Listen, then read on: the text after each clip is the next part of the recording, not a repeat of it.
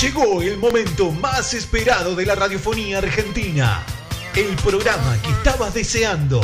Así comienza. Turno tarde. ¿Cómo le va? ¿Bien? ¿Qué haces, Orca? No, se me piantaron los dedos. Es el dedo loco, ¿viste? El dedo loco que. es la tecnología, No. está bien. Eh, es- Y el sí, frío. Sí, sí, esto de la tecnología.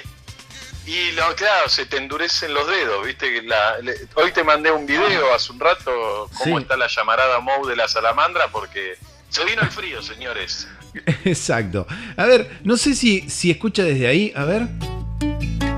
Esta cortina la vamos a poner de fondo mientras estamos conversando. Me trae recuerdos. Recuerdos de, de viejos momentos. No sé si llegó a escuchar. ¿Llegó a A escuchar? ver. ¿Ahí, ahí escucha? Bien. Sí, sí, espe- espectacular. De, de Y viejos a- momentos. Y además, y además nos transporta un poco también a, a la temática en cuestión, ¿no? Exactamente. Estamos durante esta hora poniendo música que nos traslada a ese, a ese momento del que queremos eh, llegar a hablar con usted. Pero antes me gustaría que me cuente cómo está todo el, eh, digamos, la... eh, ay, no me sale la... toda la actualidad sanitaria ahí en la zona, cómo viene esto que vamos este, contándole a la gente eh, semana a semana. ¿Cómo está allí en la ciudad de Mar de Cobos, en los alrededores, eh, en Mar del Plata, Mar Chiquita, eh, Chapadmalal y se me van pasando un montón de lugares, pero ¿cómo viene Sí, sí, la sí. mano? Me, me cargaste tamaña responsabilidad porque te me fuiste casi a, que a, la, a la frontera con, con Río Negro, más o menos. Yo te, te- te hablo del partido de Mar Chiquita, vamos, vamos Ahí por está, partes. bien, vamos. Eh, acá, mira, acá, acá venimos con más o menos el, mismo ritmo de casos que la semana pasada. Creo que te había mencionado unos eh, setenta y pico de casos activos. Estamos en la misma línea. Eh, en Mar de Cobo, en la localidad en la que nos encontramos, eh, por suerte venimos con un estancamiento desde hace ya unas 15, unos 15 días que estamos con 8 casos activos, es decir, si no, si en estos días no, no hay casos nuevos, estaríamos viendo ya una reducción, pero eso, digamos, no significa que tenemos que cantar victoria porque vivimos en un lugar en el que la gran mayoría de la gente trabaja en Mar del Plata, es decir, trabaja en una ciudad grande, con lo cual está en contacto con circulación y mucho movimiento de gente, cada uno Claro. en su rubro, y esto implica que podemos llegar a traer el, eh, el virus de nuevo a, a la localidad. Tal cual. Esta es- una batalla que nunca termina, evidentemente, hasta que estemos todos vacunados con dos dosis y bueno, ahí seguramente la cosa se va a aplacar. Va a aflojar un poco, sí. Bien. Bien, bueno, y pero, eh, a ver, ya que estamos hablando de Mar del Plata, ¿la ciudad se está desenvolviendo eh, normalmente? ¿Están teniendo restricciones diferentes a las que tenemos acá? No, porque son parte de la provincia de Buenos Aires. Mira, eh, hay en este momento un- una especie de conflicto que yo lo, lo encuadro en una cuestión política, más que nada, no, no es otra, eh, entre el intendente de Mar del Plata, que es de, de Juntos por el Cambio, Sí, eh, y la gobernación de la provincia, Claro. que sabemos que es el, el- el Frente para la Victoria. sí. Eh, ¿Esto por qué? Porque si bien, eh, por lo que tengo entendido, ahí en la zona del AMBA, que incluye a La Plata, eh, se estaría volviendo a clases presenciales. Sí. Esto más que nada tiene que ver con la disputa por la educación, ¿no? Sí. En Mar del Plata to- todavía no. Ah, Y, Bien. y Mar del Plata la dejaron en fase 2 cuando en realidad por la cantidad de habitantes y la cantidad de casos diarios que está teniendo, más eh, un sistema de salud que está respondiendo con normalidad, no es que está eh, abarrotado de, de camas, sí. eh, estaríamos hablando de una situación que está como para abrirse a eh, presencialidad en las escuelas. Claro. Y no está pasando. Esto no se sabe si es por una cuestión, digamos, simplemente política o, o desde provincia están viendo otros números que acá en la zona no se están viendo. Claro. También esto, esto va de la mano con lo que ocurrió el año pasado. Recordemos que el año pasado, Rodo, eh, siempre el interior de la provincia eh, re- tuvo, digamos, las restricciones con delay. Es decir, primero ocurrieron en aquella zona, que es por donde entró el virus, ingresó por Ezeiza, esto se trasladó al conurbano bonaerense y después llegó al, al interior de la provincia y a las otras y a las otras provincias. Es como que viene con un con un atraso en ese sentido. Sí. Y quizás lo que están haciendo en este en el 2021 es replicar esa situación, es decir, como vieron que aumentaron un poco los casos en el interior ahora y se calmó un poco la cosa en el, en el AMBA, eh, decidieron abrir allá y cerrar acá. Pero si estudiamos caso por caso, localidad por localidad, tendrían que focalizar un poquito más la cuestión, no sea tan amplio. Muy bien, bueno, ahí está entonces el panorama, esto que está diciendo que llega con deleite eh, allá a la zona. y Sí, sí, diría paleo, ¿no? diría, diría Leo. Y bueno, pero a ver, vamos un poco más a lo que estábamos, eh, yo estaba adelantando antes acá en el programa y vamos a estar hablando un poco de, de, de surf, de surf, no sé cómo, cómo eh, tengo que nombrarlo, si vamos a la palabra que es este inglesa, por ahí es surf, pero yo sé que acá está un poco argentinizado, ¿o no? ¿Cómo es eso?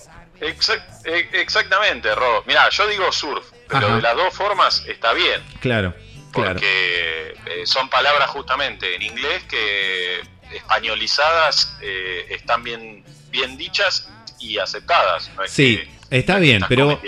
Pero a ver, si yo, que no, no soy del palo de- del surf, ¿no? Me voy a, Sí. a un lugar donde está lleno de, de surfistas y están con sus, con sus tablas, todo. Llego y digo, hola chicos, vamos a hacer surf. Me ven con una cara de, de este, este es de otro Y- lado. Mira, es- sí, es- ah, eh, vamos a vamos a, derribar algunos mitos. Eh, y es cierto, es cierto que es una palabra que en, en zonas muy surferas Sí, no se suele utilizar en inglés. claro, Eh, claro. Son costumbres, ¿viste? Y, y cuando en general alguien menciona la palabra surf, en, por ejemplo, Mar del Plata, que es eh, en Argentina el reino del surf, Claro. eh, los surfistas locales suelen mirar como con recelo, pensando, este es o turista o nunca en su vida agarró una tabla y ahora quiere armar el bochín. Sería claro. una cosa así. Claro, bueno, Pero, pero, no, pero no está mal, o sea, está bien, está no bien. está mal. Está bien. Bueno, bueno, gracias por, por, por bancarme en mi ignorancia.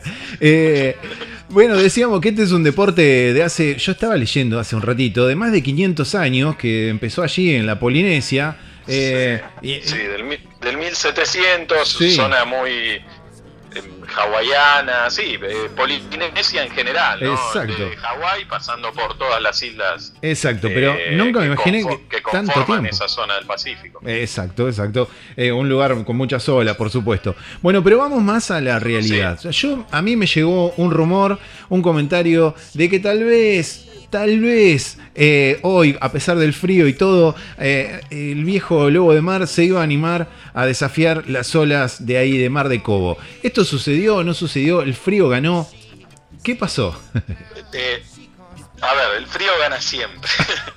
Digamos que, que uno perdió por goleada, pero se animó.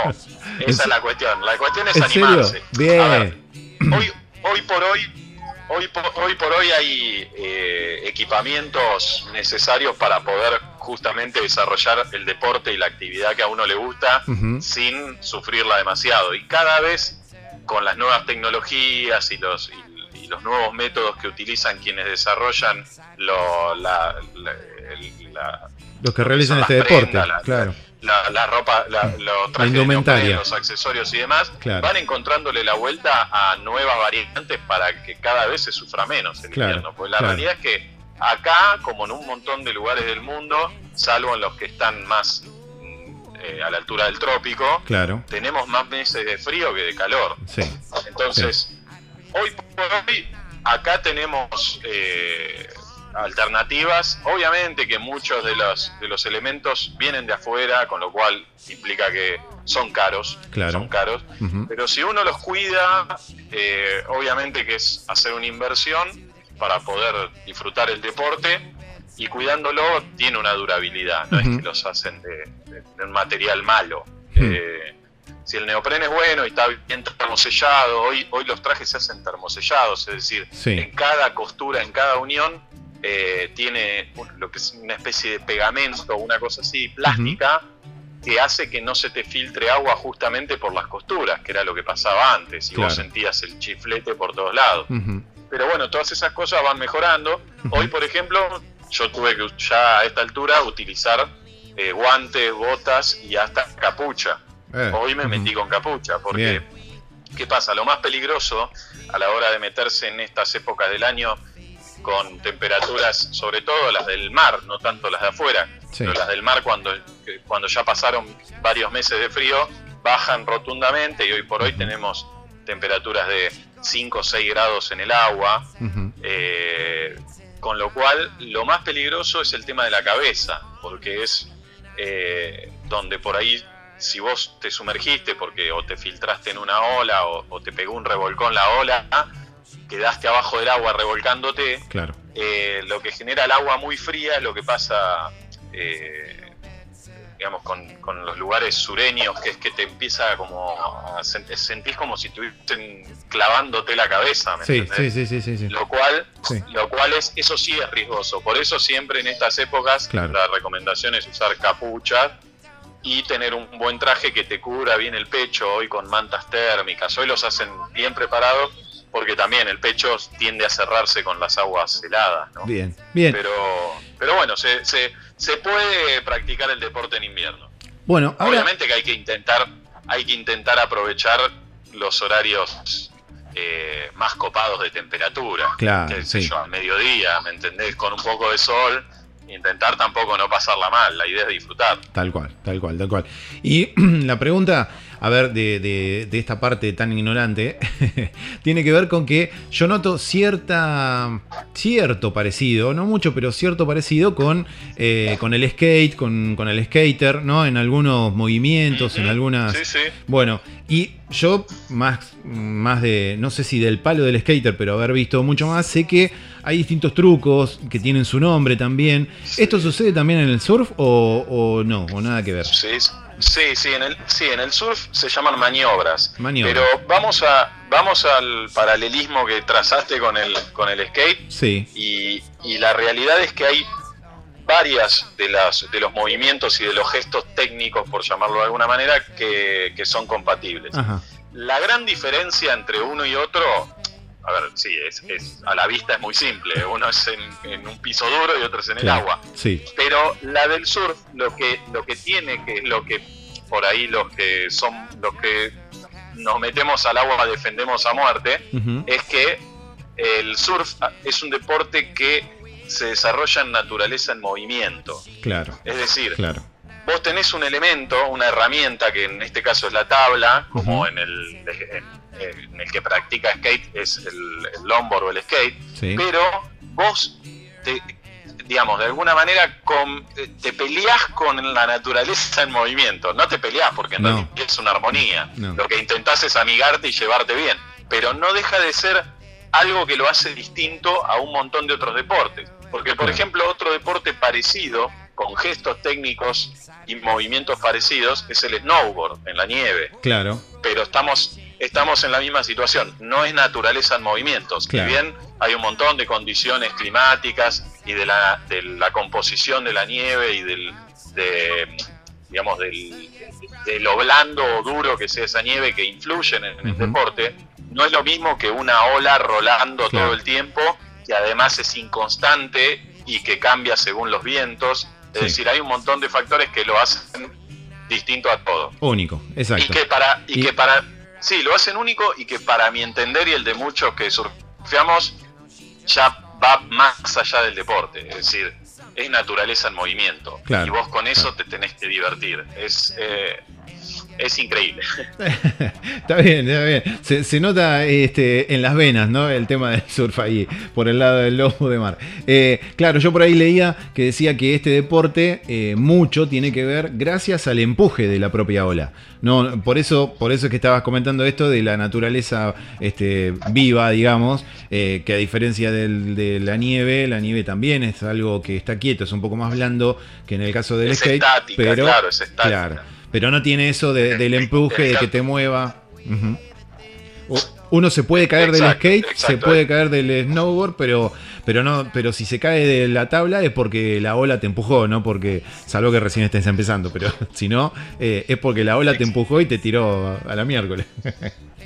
Sí, en realidad, lo- el- eh, o sea, tiene que ver con eso, pero en, en gran medida tiene que ver con eh, que la ola te, nosotros lo llamamos, te comió la ola. Cuando te Claro. comió la ola es que no llegaste a escapar, porque uno cuando surfea lo que intenta hacer todo el tiempo es salir de la rompiente de la ola, ir comiendo, ir comiendo eh, ola sin romper, la ola que Claro. se va formando. Por eso salís para un costado o para el otro. Claro, Cuando la ola es una izquierda o una derecha, dependiendo de qué ola sea, la izquierda es, digamos, la que viene de, sería, si nos, pensemos de esta manera, si miramos hacia el mar, desde la tierra hacia el mar, sí, la izquierda es la ola que viene del, noro- del noreste, sería la ola que viene de Claro, Brasil, corriendo en diagonal hacia el sur. sí, Esa es la izquierda. Entonces se le llama izquierda porque siempre vas a salir para la izquierda. Claro. Si vos intentás salir para la derecha,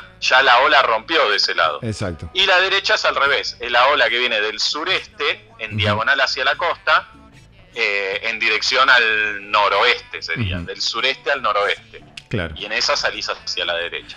Bien. Lo que tenés que ir haciendo es ir saliendo con maniobras para ir comiendo olas que se, la ola que se va formando Sí. porque de eso se trata la, la- la ola en sí.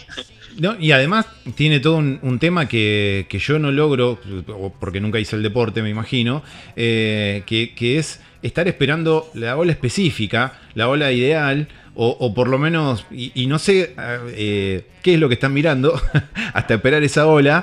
Y claro, porque uno ve, obviamente, cuando uno se mete al mar, ve que algunas olas son más grandes, pero ya la ola se formó. En cambio, los que hacen el surf, el surf, este, uno se da cuenta que están mirando y están esperando esa, esa ondulación en el agua y que se va a generar una ola y ya saben cuál va a ser. Eh, sin embargo, uno no se da cuenta tan fácil. Sí, sí, porque, porque eso es, eh, es también un aprendizaje, Claro. el saber leer el mar. Ahí Al mar hay que leerlo bien. Ajá. Y eso es mirarlo horas y horas. Eh, Bien. yo, hay, hay momentos en los que por ahí estoy, eh, no te digo en este momento de mi vida, pero he estado eh, más de cuatro horas adentro del agua. Mirando, mirando cómo se iba formando la serie. La serie es justamente esa marcación que ve uno perfecta del mar, que viene una línea, otra Sí. línea atrás, Sí. y ese, y ese espacio entre ola y ola que se va formando se llama periodo, que son la cantidad de segundos con los que uno cuenta entre una ola que se formó y la otra. Es decir, Claro. si uno está esperando una ola, pero llegó tarde porque ya se armó el pico y se generó espuma arriba y entró a romper, decís, bueno, esa ola no la agarro porque ya llegué tarde. Si la quiero agarrar ahora, Ya me va a pegar un revolcón que no ni la cuento. Claro, claro. Entonces, cuando el mar está perfecto y la serie está bien marcada, tenés el periodo ideal de segundos como para decir, bueno, esta la dejo pasar y agarro la siguiente que está empezando a formarse. Claro. Y la ola se forma producto del, de, de la existencia de un banco de arena eh, en, el, en el piso, en el suelo. Sí.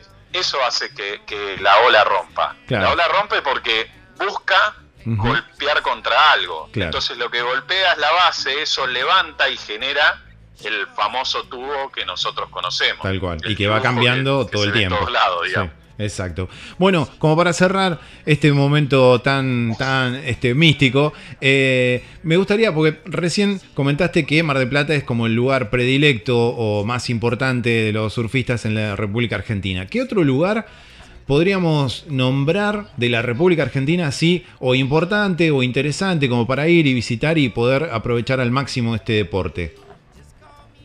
En bueno, en la Argentina, eh, ¿no? Yo particularmente, sí, sí, particularmente los, los, los invito a Mar de Cobo. Acá en Mar de Cobo tenemos la playa de la Baliza, que tiene hoy por hoy un banco de arena eh, que genera un pico de ola muy lindo para venir a surfear. De hecho, hay marplatenses que los fines de semana eligen venir a surfear acá para no surfear con la muchedumbre de gente que Claro. se acumula en las playas de Marden.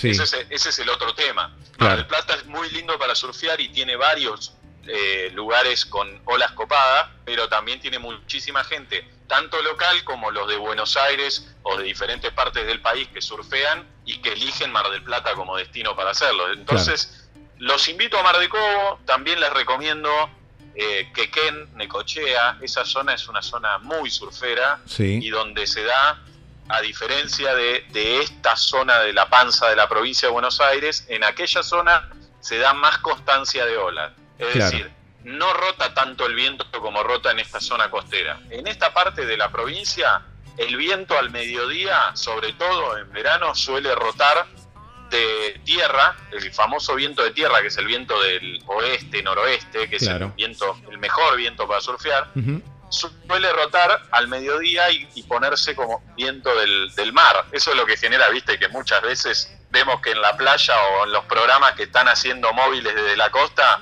al mediodía se arruinó el clima y bajan todo de la playa porque no se puede estar.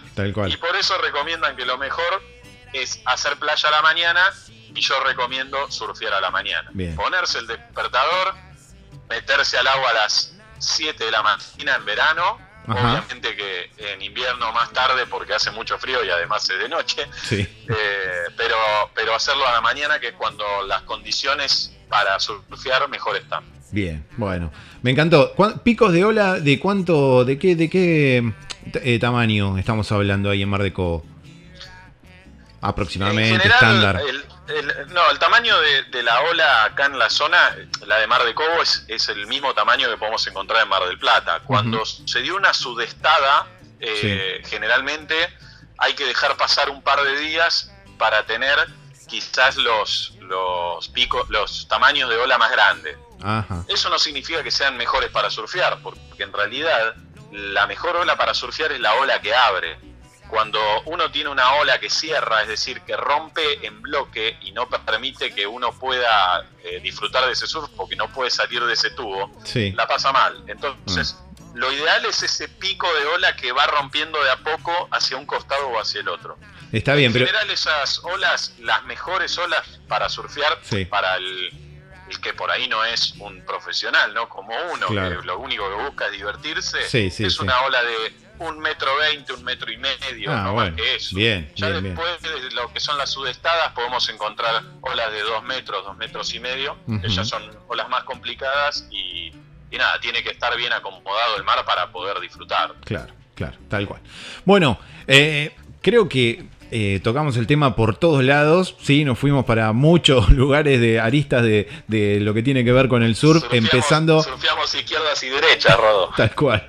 Empezando por el nombre, ¿no? ¿Cómo se dice? Si surf o surf. Así que eh, me parece que una tarde muy instructiva tuvimos acá con el señor este, Lobo de Mar, en directo desde Mar de Cobo. Así que le mando un abrazo grande, le agradezco que estuviera conmigo todo este rato, ya estamos cerrando el programa, así que si quiere saludar a alguien, mandarle... Este, gracias a algún alguien que un posible canje tal vez en cuanto en cuanto al deporte que pueda ayudar.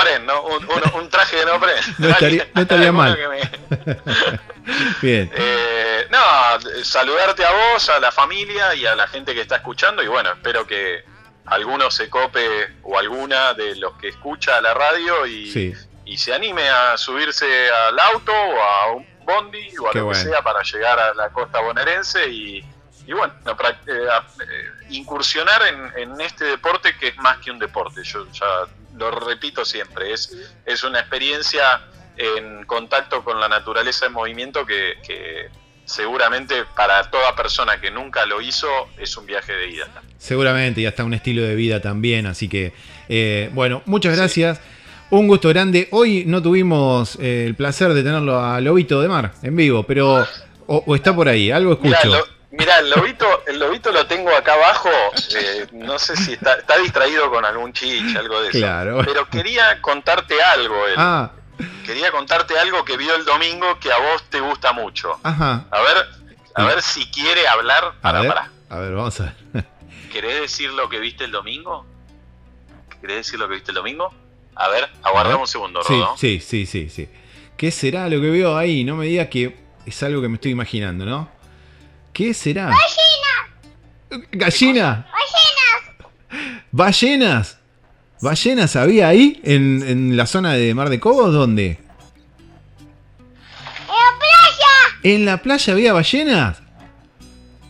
Sí, sí, sí. sí. La- eh, había, mira, justo el domingo dijimos, bueno, se puso lindo, estaba medio pesado el día, Sí, vamos a pescar. Sí. Fuimos acá, eh, era una pileta al mar, no daba para surfear. Yo cuando Claro. no da para surfear, vamos a pescar. A pescar, sí.